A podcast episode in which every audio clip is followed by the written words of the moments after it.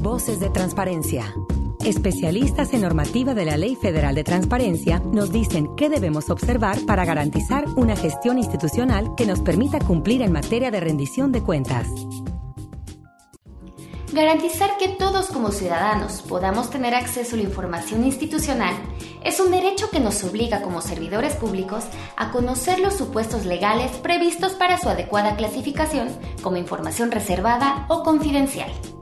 Es por eso que a partir del mes de mayo de 2016, y de acuerdo a los artículos 98 y 106 de la Ley General de Transparencia y Acceso a la Información Pública y la Ley Federal de Transparencia, respectivamente, la clasificación de la información como reservada o confidencial solo podrá llevarse a cabo hasta que un ciudadano requiera la información mediante una solicitud.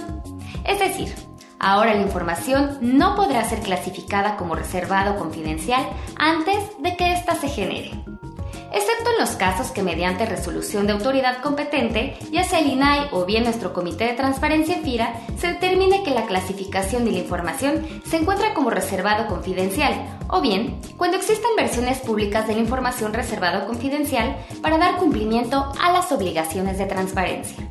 Un aspecto muy importante que debes tener en cuenta como titular de una unidad administrativa es que para clasificar la información reservada o confidencial deberás fundamentar y motivar de manera clara las causas por las que la información tiene dicha clasificación y realizar una prueba de daño. Una prueba de daño es una explicación de los elementos por los cuales se considera que proporcionar la información solicitada provocaría un daño superior al beneficio de divulgarla, y para ello se especifican las razones previstas en la ley por las cuales se clasifica la información y se restringe su acceso. Como parte de la prueba de daño, al momento de clasificar la información, las unidades administrativas de FIRA deberán justificar que la divulgación de la información representa un riesgo real demostrable e identificable de perjuicio significativo al interés público o a la seguridad nacional.